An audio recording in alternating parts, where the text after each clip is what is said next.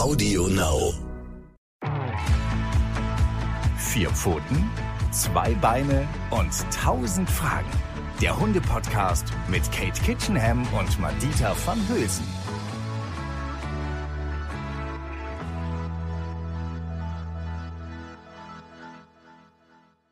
Hallo und herzlich willkommen zu einer neuen Folge von Vier Pfoten, zwei Beine und 1000 Fragen. Schön, dass ihr mit dabei seid. Und mir ist was aufgefallen, Kate, diese Woche. Und zwar, ich muss selber schon über mich lachen, wie sehr ich meinen Charlie den süßen Hund eigentlich zutexte. Also ich weiß, dass man möglichst kurz und knapp mit einem Hund sprechen soll. Und jetzt habe ich mal darauf geachtet, es funktioniert bei mir einfach nicht. Also ich neige schon dazu, ihn so ein bisschen voll zu blubbern und denke mir so, wenn er mich anguckt, wahrscheinlich kommt in seinem Gehirn echt nichts davon an. Er denkt nur so, bla bla, bla bla, bla bla. Am Anfang ist es auch ein bisschen so. Also bei Charlie ist es tatsächlich, kannst du dir vielleicht so vorstellen, wie, welche Fremdsprache kannst du nicht? Italienisch vielleicht? Ich kann ungefähr alle Fremdsprachen. Ich liebe Kate. Ich kann Englisch und sonst kann ich auch überhaupt nichts. Ich hatte Perfekt. fünf, Also- fünf Jahre Französisch in der Schule, davon ist ungefähr zero, nämlich null Okay, geblieben. dann äh, Französisch, stell dir vor, jemand spricht mit dir Französisch und du stehst da und guckst ihm an und verstehst gar nichts. Aber dann fängst du an, wieder zu üben und fängst an, Vokabeln zu pauken. Und dann fängst du natürlich nicht gleich an mit irgendwelchen Sätzen in Futur, sondern du fängst echt so mit in drei, Futur? ja, Kate also in Zukunft. Äh, Kate ist Äh, immer so schlau. Ach so, Futur, ja, das stimmt natürlich Zukunft. da müssen wir alles nochmal erklären. Auch für, bin ja nicht nur ich, bestimmt auch für die Zuhörer, ne? Zwinker. Oh Mann. ähm, genau, also Zukunft oder so, sondern du versuchst irgendwie in der Gegenwart so drei Wortsätze als erstes, so ganz simpel, so wie kleine Kinder am Anfang reden lernen. Ne? Also du lernst ein paar Vokabeln und bist ganz stolz, wenn du deinen ersten Satz sprechen kannst. Ich heiße Madita. Je m'appelle Ich bin jetzt auch noch froh, wenn ich mehr als, Madita. äh, als ich heiße mal Dieter rausbringe, ehrlich gesagt. Ähm, und bei Hunden ist es genauso. Wenn die zu uns kommen und solange ist Charlie ja noch gar nicht bei dir, dann verstehen die noch gar nichts. Also wirklich gar nichts. Dann verstehen die nur bla bla bla bla bla bla bla bla bla. Das verstehen sie aber. Sie verstehen, dass du mit der Stimme hochgehst. Bla bla bla. Und sie verstehen, dass du sagst so bla und bla bla. Und irgendwann fangen sie an, aus bla bla rauszuhören, so super, fein, bla bla bla bla bla bla, fein, super, bla bla. Und nein, bla bla bla bla bla, nein. Du solltest noch einen ganz anderen, wir müssen noch eine Podcast-Folge machen, wo wir nur so sprechen. Oh Mann, auf jeden Fall ist es auf, am Anfang ist es so. Und dann ganz ähnlich wie bei kleinen Kindern, denen das wahrscheinlich ähnlich geht. Am Anfang, wenn die bei uns auf die Welt kommen und dann uns immer zuhören, was wir so zu erzählen haben jeden Tag, fängt das kleine Hundegehirn an zu filtern und Dinge zu erkennen. Vor allen Dingen Dinge, die für ihn Relevanz haben. Also sowas wie super fein oder lass das mal sein, bitte nicht. Und das ist eigentlich das, woran man sich halten sollte wenn man möchte, dass der Hund möglichst schnell viele Wörter versteht, viele Ansagen auch umsetzen kann, Das habe ich jetzt nicht verstanden. Woran soll ich mich genau halten? an bestimmte Wörter oder an äh, bestimmte Satzbausteine oder was meinst du? Naja, ganze Sätze ist eben halt kompliziert. Ne? Okay. Also das meinte ich mit irgendwie Vergangenheit, Zukunft oder sowas alles. Also, bringt auch wenig in der Kommunikation mit Hund. Also, sondern eher sowas, was wirklich erstmal nur eine, ein Wort. Mhm. Sowas wie, lass das, also zwei, sorry, Katie. Sitz. Sitz. Fein. Komm, fein, super, nein, so. Und mit einer richtig schönen Intonation verbinden, aber vor allen Dingen auch mit Fröhlichkeit transportieren. Also sich auf wenige Wörter beschränken und die aber ganz gezielt immer in den bestimmten Situationen einsetzen, in denen die gerade akut notwendig sind. Also zum Beispiel kommen nur dann nutzen, wenn man auch wirklich kommen zum Beispiel durchsetzen kann. Also an einer, am Ende der Schleppleine steht oder sonst irgendwelchen Zugriff hat auf den Hund und ansonsten lieber gar nicht benutzen. Oder der Hund rennt sowieso gerade auf dich zu mit fliegenden Ohren, weil du die Futterschüssel in der Dann Hand sag ich hast. immer, komm. Sagst du, komm, super Ja. Charlie, komm, super Charlie, komm. Ach, guck mal, da kommt er. Jetzt kommt er. Süß. Er hat gerade auf der Couch geschlafen, ihr Lieben. Und jetzt haben wir komm gerufen. Jetzt denkt er, oh toll. Super. Fein. Also diese Wörter dann immer in den Situationen, in denen die wirklich gerade sowieso stattfinden, dann benutzen. Ich finde es zum Beispiel total praktisch, wenn Hunde vorauslaufen können, weil Hunde wissen ja ganz genau, dass wir hinter uns nichts sehen können, also hinten keine Augen haben. Und das nutzen sie gerne aus, um sich hinter uns in irgendwelchen ekligen Dingen zu wälzen oder schreckliche Sachen zu fressen. Und deswegen achte ich immer darauf, dass meine Hunde vorauslaufen. Und das habe ich ihnen einfach beigebracht, dass in dem Moment, in dem sie an mir vorbei vorausgelaufen sind, habe ich immer gesagt, voraus und sie gelobt dafür. Ach, Und so haben sie schön. nebenbei verstanden, dass voraus bedeutet, dass sie vorauslaufen sollen. Und deshalb machen sie das jetzt total super. Und das ist angenehm. Und dieses Wörter beibringen in den Situationen bringt eigentlich am allermeisten. Wie wichtig ist denn eigentlich die Tonalität? Du hattest das eben erwähnt. Also wie der Tonfall genau ist, ist das besonders wichtig? Also ähm, Akustik sozusagen, laut, leise, streng, äh, fröhlich. Laut braucht man eigentlich nicht wirklich zu werden bei Nie, Hunden. ne? Eigentlich, naja, nie will ich nicht sagen. Also wenn ich richtig sauer bin, dann werde ich auch schon mal laut. Wenn das kann schon mal, Kate. Was, wenn dein Hund auf mich zukommt. Nee, wenn er nicht zurückkommt, Ach so, dann muss man ja auch mal so. lauter werden. Nein, es kommt total auf die Situation drauf an, ob ich dann lauter werde oder nicht. Also wenn mein Hund nicht kommt, wenn ich ihn rufe, dann überlege ich mir in dem Moment, was kann ich tun? Ganz oft gehe ich einfach weg. Oder aber ich renne kurz auf ihn zu, bis er mich bemerkt und sich erschreckt und dann hin, äh, mir wieder hinterherkommt, dann lobe ich ihn sofort. Also so dieses äh, Kommen laut werden wirkt häufig eher unattraktiv für Hunde. Also Ach, dann haben sie schau. eher weniger Bock zu kommen. Also wenn ich einmal sage, komm und mein Hund kommt nicht, dann muss ich wirklich aktiv werden und irgendwas machen, was ihn beeindruckt oder dazu führt, weil ich weiß dann, wenn ich mich umdrehe und weggehe, dann kommt er sofort. Also irgendwas, damit ich mich durchsetzen kann. Bloß nicht nichts tun, nicht hilflos sein und bitte nicht hundertmal kommen rufen. Scheiße. Oh, das mache ich aber falsch. Also der, gut, nochmal zurück zum Thema Tonalität. Ist absolut wichtig, sagst du. Laut werden muss man nicht. Und, das finde ich ist aber ein ganz, ganz wichtiger Tipp, ehrlich gesagt, weil ich bin so ein Kandidat, wenn ich jetzt, ähm, ach, keine Ahnung, ist ja egal, ob ich jetzt aussag oder, oder komm oder sowas. Ich rufe das dann leider. Also so ein Beispiel. Charlie, Charlie geht halt einfach bei Regen nicht gern raus, ja, wie viele Hunde. Und dann stehe ich halt an der Tür, versuche ihn erstmal nicht zu beachten, er kommt trotzdem nicht. Dann rufe ich einmal, äh, mache ich Stimmung, wie du sagst, so ganz fröhlich, Charlie, komm, Charlie, komm. er kommt aber trotzdem nicht. Und dann neige ich natürlich dazu, was du gerade sagst, das ungefähr zehnmal gefühlt zu sagen und er kommt ja trotzdem nicht. Ist ihm scheißegal. Okay, also ich muss zur Couch gehen. Wie heißt das so schön? Äh, der Prophet kommt zum Berg oder wie heißt das? Oder umgekehrt. Ähm, ander, auf jeden Fall völlig falsche Reihenfolge. Ich gehe zum Hund, äh, ne? Dann Halsband, damit er mit rauskommt. Und schon hat er wieder gewonnen. Das nervt mich. Ja, und das ist eine blöde Situation, weil du hinter ihm herrennst und ihn irgendwie packst und rausnimmst und das ist für eure Beziehung irgendwie auch doof. Ne? Scheiße. Also es fühlt sich alles irgendwie blöd und gekrampft und nicht so schön an. Aber so ist es manchmal im Leben. Es läuft manchmal nicht immer alles rund und das können auch Hunde gut verkraften. Also jetzt mach dir da nicht zu großen Kopf.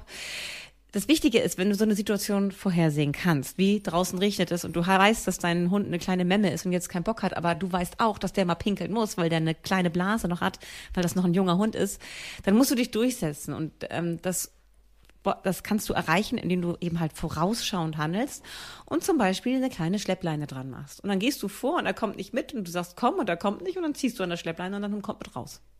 Und schon bist du nicht mehr hilflos und stehst doof da und musst ihm hinterherlaufen, So. sondern kannst dich total souverän durchsetzen, ohne mit ihm groß diskutieren zu müssen. Wichtig ist da, dass du auch wirklich einfach losmarschierst und ihn mitnimmst. Aber wir kommen so ein bisschen vom Thema ab. Wörter Ja, die. Tonalität. Die Tonalität, Die genau. Tonalität, absolut richtig. Also ich bin ein total großer Freund davon, ähm, Intonation einzusetzen. Im, ähm, Intonation heißt eben halt die Tonlage genau zu benutzen, gerade wenn der Hund noch klein ist oder ähm, aus dem Auslandstierschutz kommt oder vielleicht noch nicht so viel gelernt hat, macht es dem Hund es einfach leichter zu verstehen, ähm, was du von ihm möchtest. Also zum Beispiel in positiven Situationen mit der Stimme hochzugehen und in Situationen, in denen du eher eingrenzt, mit der Stimme runterzugehen. Wie viele Wörter können Hunde denn überhaupt im Laufe ihres Lebens lernen? Oh, eine ganze Menge. Meistens ist es situativ bezogen. Also du sagst irgendwie, ganz schrecklich für meine Hunde, du bleibst. Und dann gehe ich weg und lass sie zu Hause. Also das ist natürlich auch relativ easy. Aber es gibt eben halt auch andere Situationen wie, was meinst du, hat der Hund demnächst mal Hunger? Und dann steht der Hund auf und rennt vor zum Napf. Da hat er schon gelernt, was das bedeuten könnte, situativ, die Uhrzeit passt, die Menschen unterhalten sich, es fallen bestimmte Schlüsselreizwörter wie der Hund und Hunger. Und in dieser ganzen Situation weiß der Hund dann, was das zu bedeuten hat und rennt zum Napf. Also situativ lernen Hunde sehr viele äh, Wörter, aber es gibt auch tatsächlich viele spannende Studien, die exakt das untersucht haben. Wie viele Wörter kann ein Hund lernen?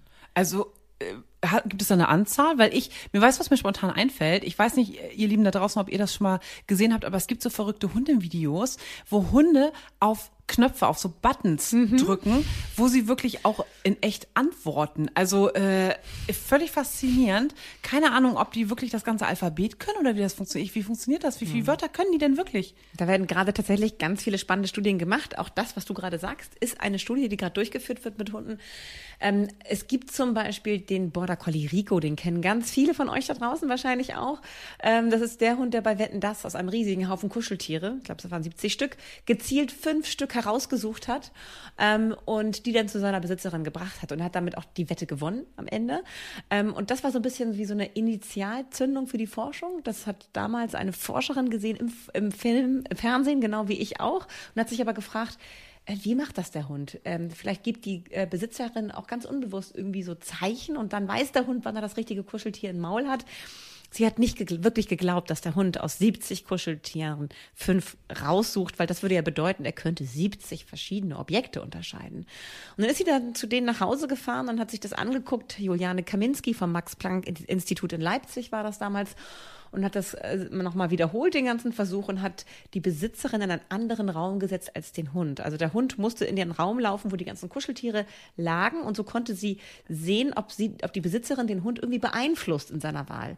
Und trotzdem ist es dem Hund gelungen, alle Kuscheltiere richtig auszuwählen. Das heißt, der Hund war in der Lage, diese 70 Kuscheltiere zu unterscheiden. Wahnsinn. Also es ist wirklich Ja. ein sehr, sehr spannendes Thema. Weitere Fragen klären wir natürlich gleich zum Thema, wie viel versteht mein Hund eigentlich wirklich? Und wir möchten euch jetzt sagen, wer uns hier unterstützt, wer wirklich dafür zuständig ist, auch dass die, wir diesen schönen Podcast mit euch machen können und ihr ganz viele tolle Tipps erhaltet. Also, hört weiter rein. Hinter unserer heutigen Podcast-Folge steht nämlich nicht nur der Kosmos Verlag, sondern auch Pets Daily aus Berlin. Die junge Tierfuttermarke hat sich auf die Fahne geschrieben, Hunden und Katzen gesundes und vor allem artgerechtes Futter in den Napf zu bringen. Das ist mehr als bloßes Blabla. Immerhin verzichten die Berliner auf Streckmittel, Gluten, Zucker und künstliche Zusatzstoffe in allen Produkten. So ehrlich und naturnah wie möglich. Mit hochwertigem Fleisch und ausgewählten Zutaten. Und das sieht und riecht man, wenn man eine Dose Nassfutter, eine Tüte Barf oder einen Sack Trockenfutter öffnet. Teste es selbst und spare jetzt 5 Euro bei deiner Erstbestellung ab 40 Euro auf www.petsdaily.de mit dem Code Futterliebe. Tja, und jetzt denkt ihr alle 70 ähm, Kuscheltiere unterscheiden können, also die Begriffe zuordnen können. Das ist ja schon ganz schön krass für einen Hund. Aber das war längst noch nicht alles. Juliane Kaminski aus dem Max-Planck-Institut Institut, Max Planck Institut in Leipzig hat das dann weiter untersucht und am Ende konnte Rico 200 Begriffe. Und in Amerika hat es einen Forscher gegeben, John W. Pi- W. Piley, der ist leider letztes Jahr gestorben. Ähm, der hat seiner Hündin Chaser beigebracht, über 1000 Objekte zu unterscheiden. Wahnsinn. Also das ist, das muss man sich einmal vorstellen. Es gibt so wunderschöne ähm, Videos ähm, im Internet, ähm, könnt ihr euch mal angucken, wenn ihr das entsprechend googelt.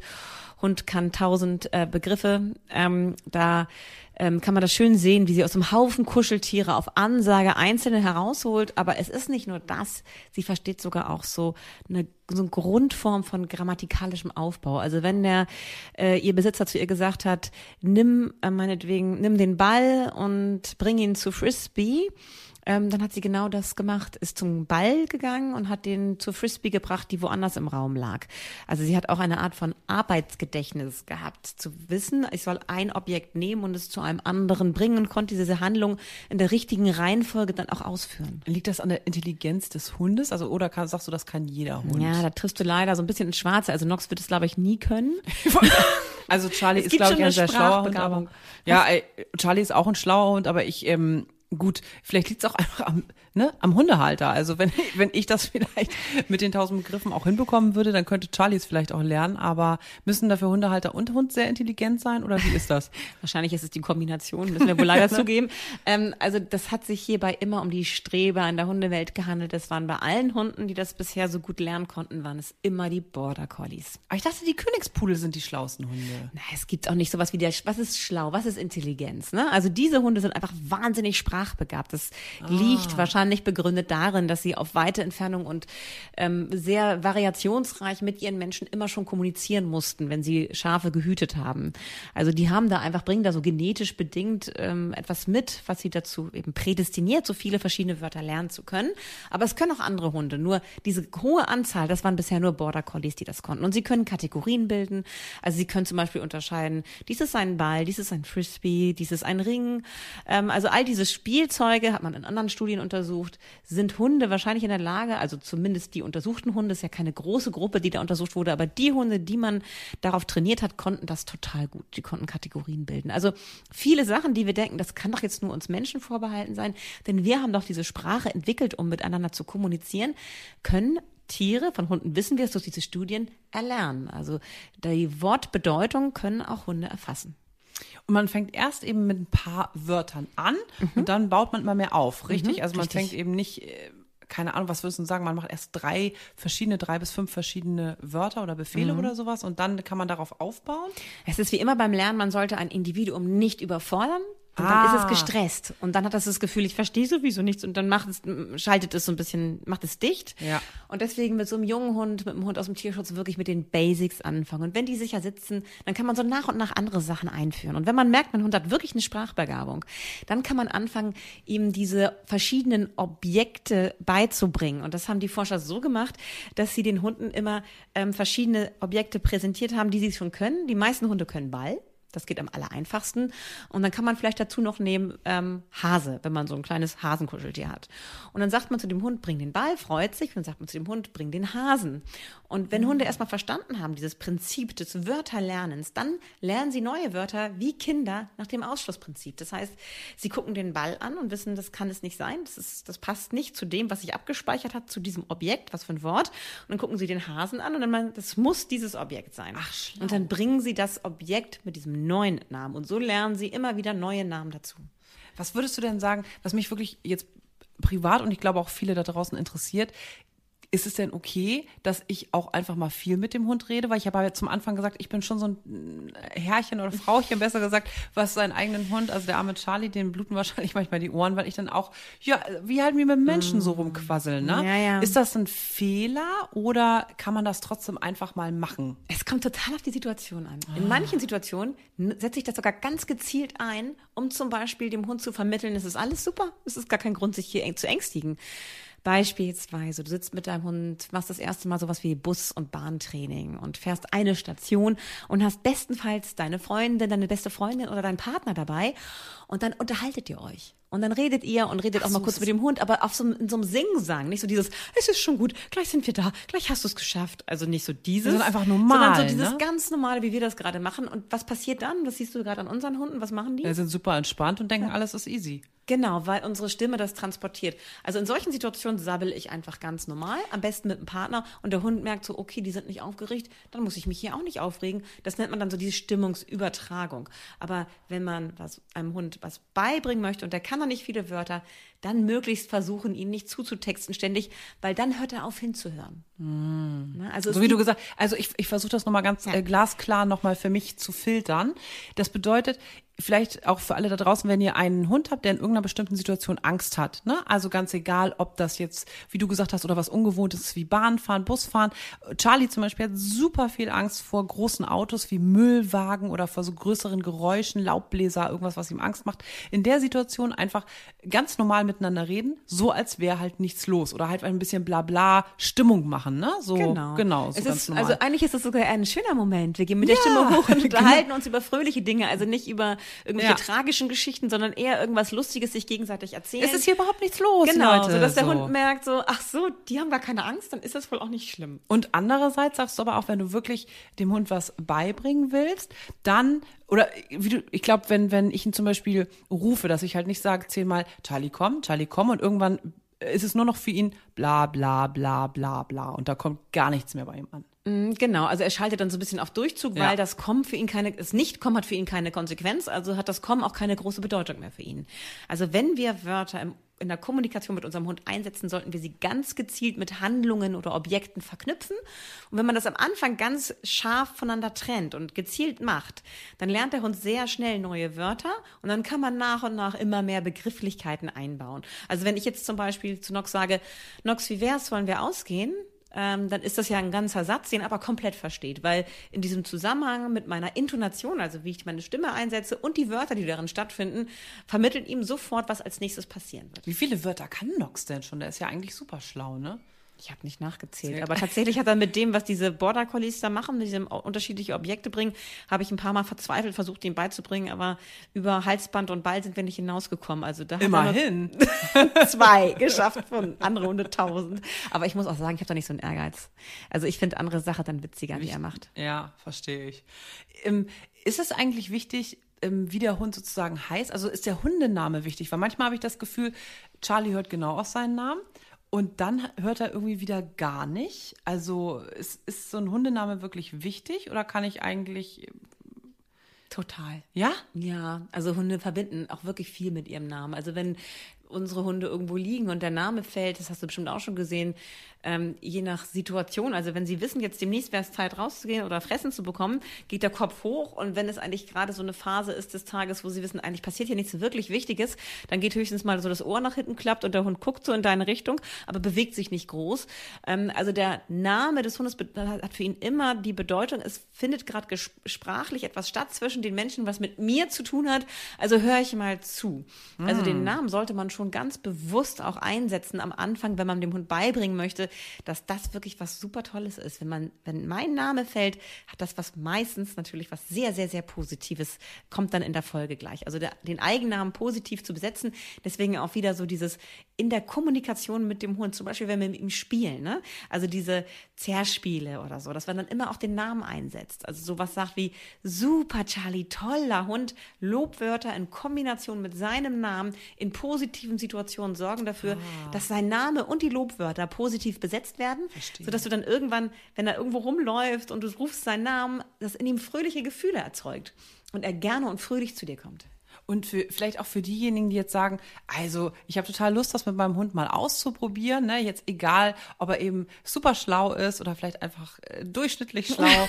Was kannst du da irgendwas Bestimmtes empfehlen? Also irgendein äh, Spiel oder irgendwelche, ähm, ja, irgendwie, wie es am einfachsten funktioniert oder was man sich vielleicht mal anschauen kann. Am schnellsten lernen Hunde immer im Spiel. Also dass doch beim Spiel immer. Ja, genau. Das liegt einfach daran, das äh, kennt ja jeder von uns, äh, wenn wir Erlebnisse oder neuen Lernstoff mit Emotionen verknüpfen, Stimmt. dann ist das wie so ein D-Zug ins Langzeitgedächtnis. Also sowohl was traumatische Dinge anbelangt, oft reicht irgendwie ein Geruch, der in einer traumatischen Situation äh, wahrgenommen wird von dir. Und dann hast du das gar nicht bewusst abgespeichert, aber du riechst diesen Geruch und dein Herzschlag geht in die Höhe und du kriegst plötzlich Angst, weil das verknüpft ist. Da ist eine Situation gewesen und das hat sich in deinem Gehirn verankert. Und genau das Gleiche gilt aber auch für positive Situationen, positive Erlebnisse. Und wenn wir mit unseren Hunden spielen und Spaß haben, werden freudige Gefühle erregt im Hund. Und wenn wir auf dieser freudigen Ebene mit ihnen ein neues Wort üben, zum Beispiel bleib, das ist ja etwas, was für die meisten Hunde, wenn es geübt wird, eher was Negatives ist. Wir kehren jetzt mal den Spieß um und machen ein witziges Versteckspiel draus und sagen dem Hund, bleib. Und dann verstecken wir sein Spielzeug und er muss das wiederfinden. Dann ist plötzlich bleib wahnsinnig positiv für ihn besetzt. Also für meine Hunde ist bleib nie was Negatives, funktioniert aber im Ernstfall sehr gut, weil ich das ständig in variationsreichen Situationen draußen immer wieder mit ihnen gespielt habe, dass sie irgendwo sitzen bleiben, während ich verschwinde, irgendwas verstecke, vielleicht renne ich sogar auch weg, es knistert im Unterholz, weil ich das da verstecke, kommen wieder zurück und sie müssen es dann suchen, alles kombiniert immer mit diesem Bleib, führt dazu, dass der Hund wahnsinnig gut lange irgendwo sitzen kann und fröhlich wartet, was als nächstes passiert und so lange hält er das fröhlich aus. Also wir verknüpfen eine, eine Lernerfahrung mit positiven Gefühlen und dadurch funktioniert sie nicht nur sehr sicher und sehr gut, sondern der Hund hat auch noch Spaß beim Gehorchen. Das ist super spannend. Ich hätte überhaupt nicht gedacht, dass Hunde wirklich so viele Wörter lernen können. Ja, aber das ist immer noch nicht alles, Madita. Es gibt sogar noch eine tolle neue Studie, nicht nur eine, es wurde viele Studien durchgeführt im funktionellen Magnetresonanztomographen mit Hunden. Warte mal, Magnet. Ach, MRT meinst du? Ach ja, sorry, MRT. Genau. also das ich kenn- kenn's nur unter MRT. Ja, das kenn, warst du schon mal in so einem Ding? Ja, gruselig. Ja, ne? Erzähl Da mal, kriegen- wie ist es da? Da kriegen ganz viele Platzangst. Es ist mega krass laut. Also ähm, ich finde, man muss sich schon so eine Art eigene Meditation begeben, damit man da wirklich ein paar Minuten gut aushält. Ich sage immer, ist nicht so schlimm wie Zahnarzt. Ist nicht so schlimm wie Zahnarzt. ja, stimmt. Ähnlich. Ähnlich doof. Ja, ähm, also Forscher haben Hunden beigebracht, und das muss man sich mal auf der Zunge zergehen lassen, bis zu acht Minuten regungslos im MRT zu liegen. Krass. Und zwar so, dass die Hunde dabei Spaß haben. Wie funktioniert das denn? Das habe ich mich auch gefragt. Und dann habe ich mir, äh, habe ich mich ein bisschen näher damit beschäftigt, mit der Forscherin Kontakt aufgenommen, die das den Hunden beigebracht hat. Marta Gaschki ist das aus Budapest. Und die hat mir sogar so ein kleines Video zugeschickt. Und da siehst du, wie sie das mit den Hunden üben. Und zwar haben sie ihnen das über Model Rival heißt das und soziale Bestätigung hauptsächlich beigebracht. Also der Raum wurde von den Menschen wahnsinnig positiv besetzt, ne? so ähnlich wie das Müllauto. Eigentlich ist das ein komisches Objekt, dieses Gerät, dieses MRT. Ähm, und wir wollen aber, dass der Hund das toll findet. Ja, mit Wörtern dann oder wie? Ja, also Stimmung. Und Stimmung. Party. Also die Hunde kommen in diesen Raum und alle Leute freuen sich, hey, da bist du ja, wie schön, dass du da bist. Und man hört im Hintergrund schon immer dieses Donk, Donk, Donk, Donk. Also das ist da, aber das wird irgendwann normal und der Hund hört das gar nicht mehr. Es wird zu so einem Hintergrundgeräusch. Es wird normal für den Hund. Die Bahre geht ja so hoch und runter, da muss man sich drauflegen. Und dann haben sie mit einem Hund angefangen und ihm das erstmal beigebracht bis der Hund das richtig gut konnte. Viele Minuten ganz regungslos liegen auf der Bahre mit Kopfhörern auf und Gewichten auf dem Kopf. Er war regungslos bis auf eine Sache. Die Rute hat immer gewedelt. Also die haben das wirklich geschafft, durch diese positive Stimmungsübertragung, ähm, das hinzubekommen, dass der Hund das schön fand, so lange da still zu liegen. Es hat ziemlich lange gedauert, das Training. Und dann würde man jetzt sagen, ja, ein Hund ist ja super, aber das, das bietet ja, wir brauchen ja Vergleichswerte. Ist das jetzt bei diesem einen Hund so und was ist mit den 100 anderen Hunden, die wir so haben um uns rum? Können die das denn vielleicht auch Sprache verarbeiten im Gehirn und wie verarbeiten sie Sprache im Gehirn? Und deshalb haben sie natürlich noch mehr Hunde trainieren müssen. Und mit denen haben sie ganz viele Trainingsschritte überspringen können, indem sie einfach sie haben zugucken lassen, wie der Hund, der das schon Och, gut konnte, schlau. das vorgemacht hat und wurde dafür abgefeiert von den Forschern. Kannst du dir vorstellen, wie Hunde das finden, die zugucken müssen, ein anderer Hund abgefeiert wird? Das ist eine Quälerei fast schon. Ja, aber jeder Hund will der Geilste sein. Ja, Jeder genau. Hund will der Geilste sein. Genau. Aber äh, verstehe ich das dann richtig? Es funktioniert über Stimmung, ja. Aber was haben die dann für, ein- für ein Wort gesagt? Also immer fein, toll. Ja, so Pa- sowas Partystimmung, alles, Genau. Partystimmung und so. Okay. Erst dafür, dass er sich hinlegt, dann dafür, dass er liegen bleibt, während die Bahre hoch und Oh, das muss ich bei. Charlie und dem Müllauto ja unbedingt Super versuchen. Schön.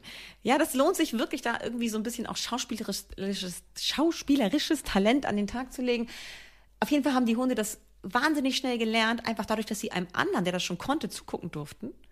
Und dann waren, waren sie richtig heiß drauf, auch unbedingt auf diese Bahre, auch unbedingt sich hinzulegen, auch unbedingt diese Kopfhörer aufzubekommen und davon von den anderen Forschern gelobt zu werden. Und das ist dieses Model Rival. Du hast ein Modell, das ist der Hund, der das schon gut kann, der Streberhund.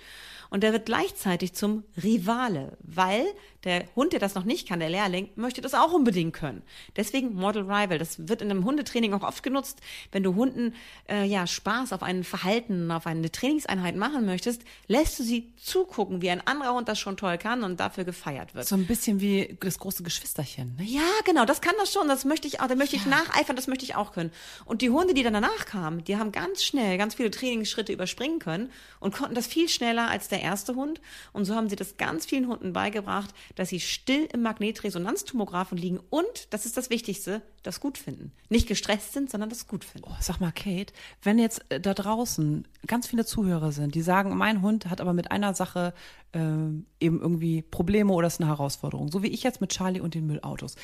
Die Transferleistung von mir wäre jetzt, dass ich das bei allen Situationen so machen kann. Also könnte ich jetzt beim Müllauto zum Beispiel zwei souveränere ältere Hunde oder einen anderen Hund dazu holen, der das eigentlich überhaupt nicht schlimm findet.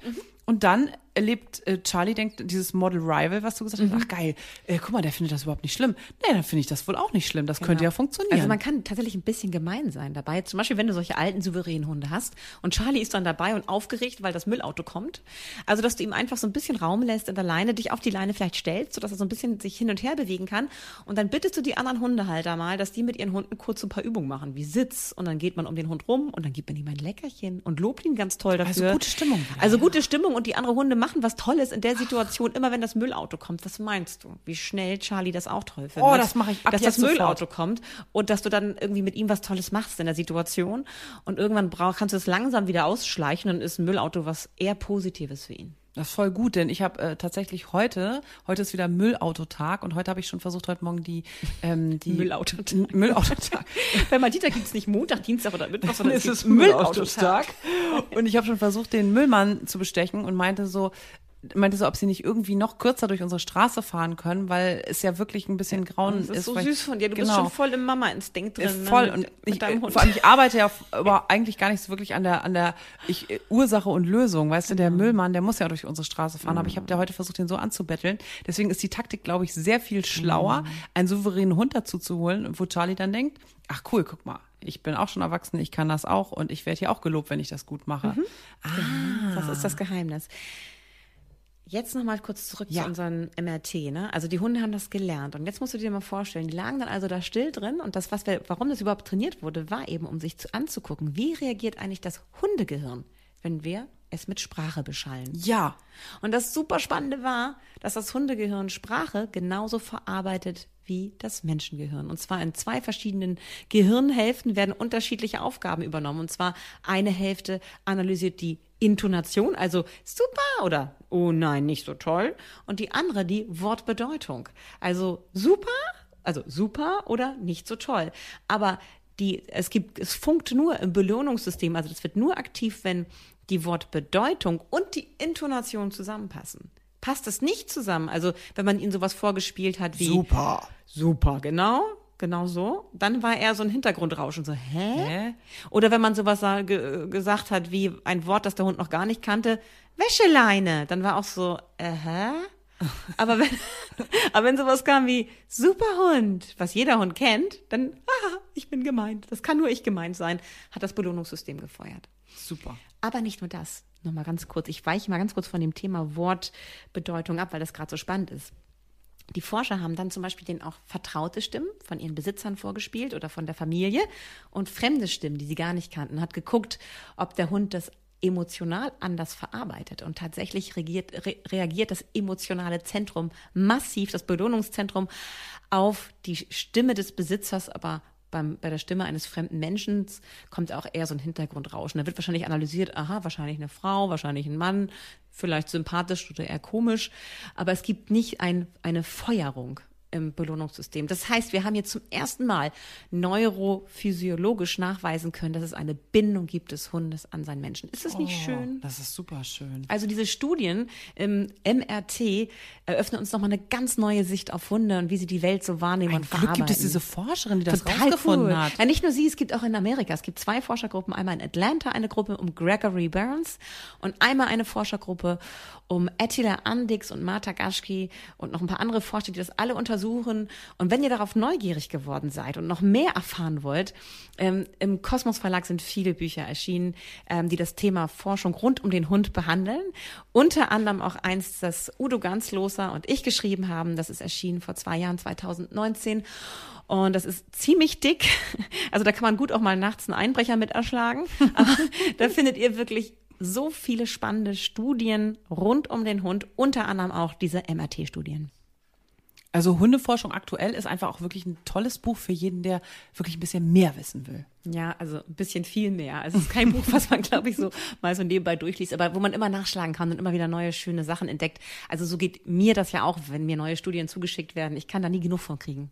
Toll. Und wer vielleicht auch noch ein bisschen mehr über Studien wissen möchte, der kann natürlich auch Kate jederzeit oder uns sehr, sehr gerne schreiben. Wir werden alle Fragen beantworten und hoffen, dass ihr auch bei dieser Folge wieder ganz viel mitgenommen habt und auch ganz viel gelernt habt. Ja. Ja.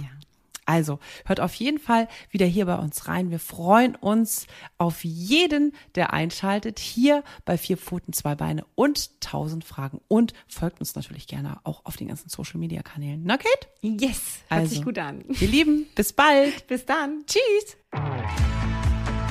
Vier Pfoten, zwei Beine und tausend Fragen. Der Hunde-Podcast mit Kate Kitchenham und Madita van Hülsen.